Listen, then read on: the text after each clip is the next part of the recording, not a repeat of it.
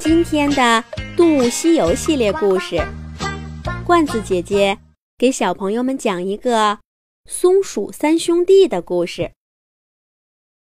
秋天到了，森林里的橡果大丰收了。一棵棵高大的栗树上挂满了棕红色的果子，被风吹得哗啦哗啦直响。小动物们高兴坏了。大家奔走相告：“橡果丰收了，快来吃橡果了！”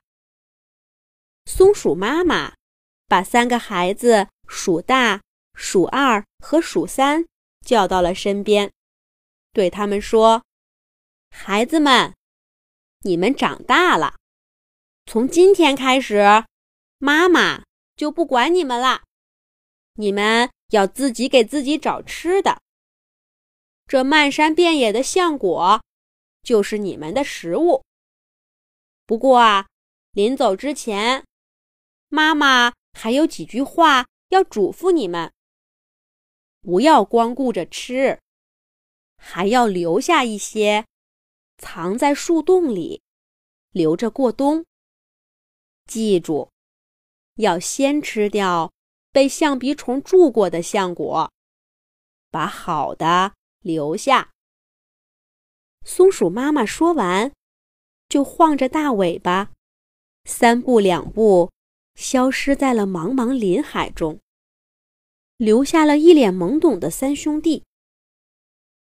虽然早就知道会离开妈妈，可是对于鼠大、鼠二和鼠三来说，这一天来的有点突然。好在。今年是个丰收年，到处都是橡果，一点都不愁找不到吃的。松鼠三兄弟很快就适应了独立生活。鼠大爬上了离自己最近的一棵橡树，学着妈妈的样子，摘下一颗橡果，用灵巧的爪爪剥开外皮，咔啪一声，嗑开硬壳。吃到了美味的果仁儿，鼠大忍不住叫了一声：“哇，好美味的橡果！”他索性坐在树杈上，左一颗，右一颗，摘了一大把橡果，用爪爪捧着吃。不一会儿，就把周围的橡果吃了个精光。鼠大躺在树枝上。拍着圆滚滚的肚皮睡着了。接下来的日子，鼠大每天都这样坐在树上，吃了睡，睡了吃，把自己吃成了一个小胖子。妈妈说的话呢，他全都忘在了脑后。鼠二呢，他也跟鼠大一样，妈妈刚走。就爬到树上摘橡果吃了。他吃一半丢一半，还把剥下来的果壳扔得漫天飞，很快就也把小肚子吃得圆滚滚的。不过鼠二啊，还多少记得点妈妈说过的话。他在自己摘果子的那棵树下找了个小洞，把吃不完的橡果。都丢了进去，然后胡乱用土埋了埋，就回到树上，跟小鸟玩起了橡果大作战的游戏。整整一个秋天，鼠二的生活就都在这样的游戏中度过了。他偶尔想起妈妈的话，才会往树下的小洞里丢几颗橡果。只有鼠三，牢牢记住了妈妈的话。他没有着急去树上摘橡果，而是先在树林里转了一圈，在一棵橡树底下被树叶遮住的地方，挖了个深深的洞。鼠三把这里作为自己的储藏点儿，这样，他既不用走很远的路去找橡果。又不用担心自己藏的食物被其他动物发现。挖好了洞以后，鼠三又反复看了看，确定这里十分隐蔽，才爬到树上摘橡果。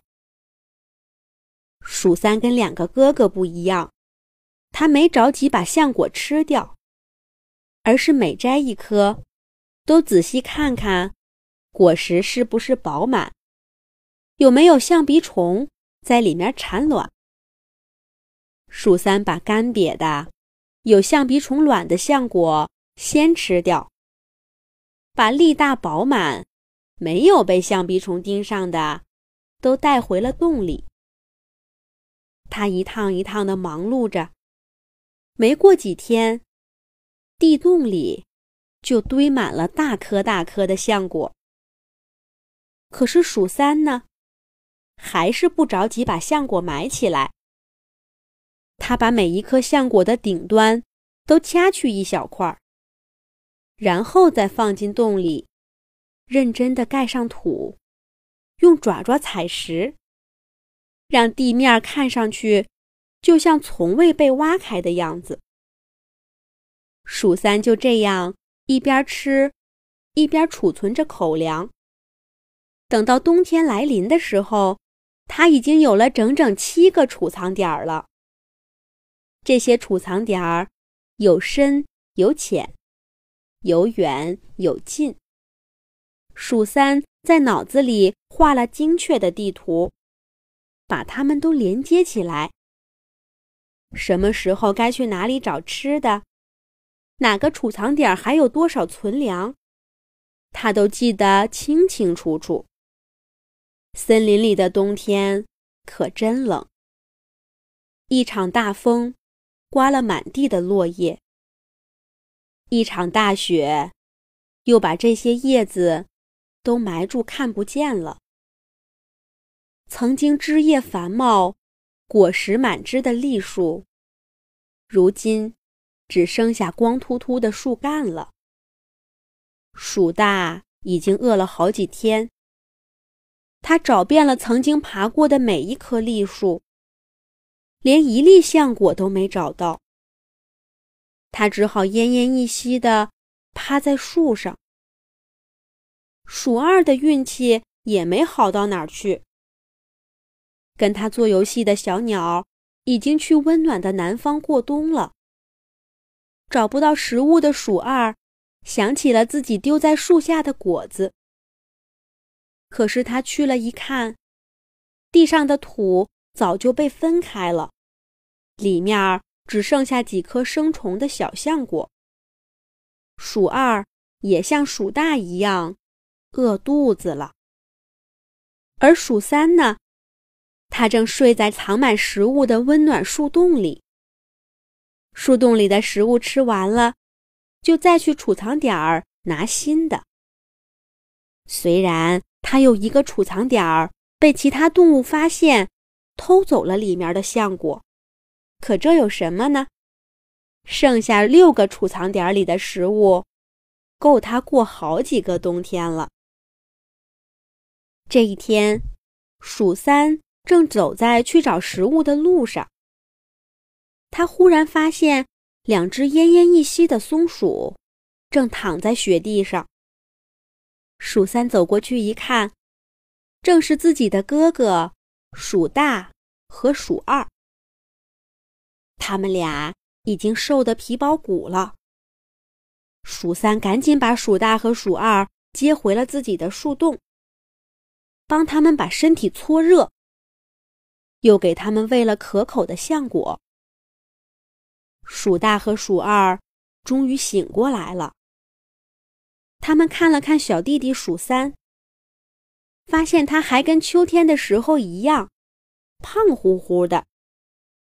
鼠大和鼠二看到鼠三这里满满一树洞的食物，惭愧地低下了头，因为贪吃贪玩。鼠大和鼠二都没有储藏粮食，只有小弟弟鼠三，牢牢记住了妈妈的话。鼠三留两个哥哥住在自己的树洞里，还教会他们怎么储藏橡果。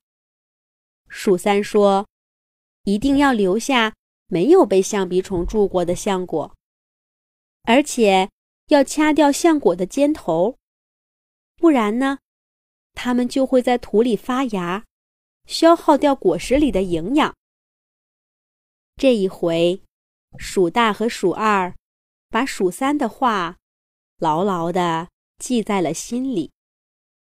第二年秋天。橡果又丰收了。这一次，鼠大不再贪吃，鼠二也不再贪玩儿。他们跟小弟弟鼠三一起，为储存过冬的粮食忙碌着。好了，这个松鼠三兄弟的故事我们就讲完了。小朋友们可以让爸爸妈妈关注微信公众号“童话罐子”。上面每天都有每一集出现的动物朋友、有趣的图片、视频和小故事。小朋友们，再见。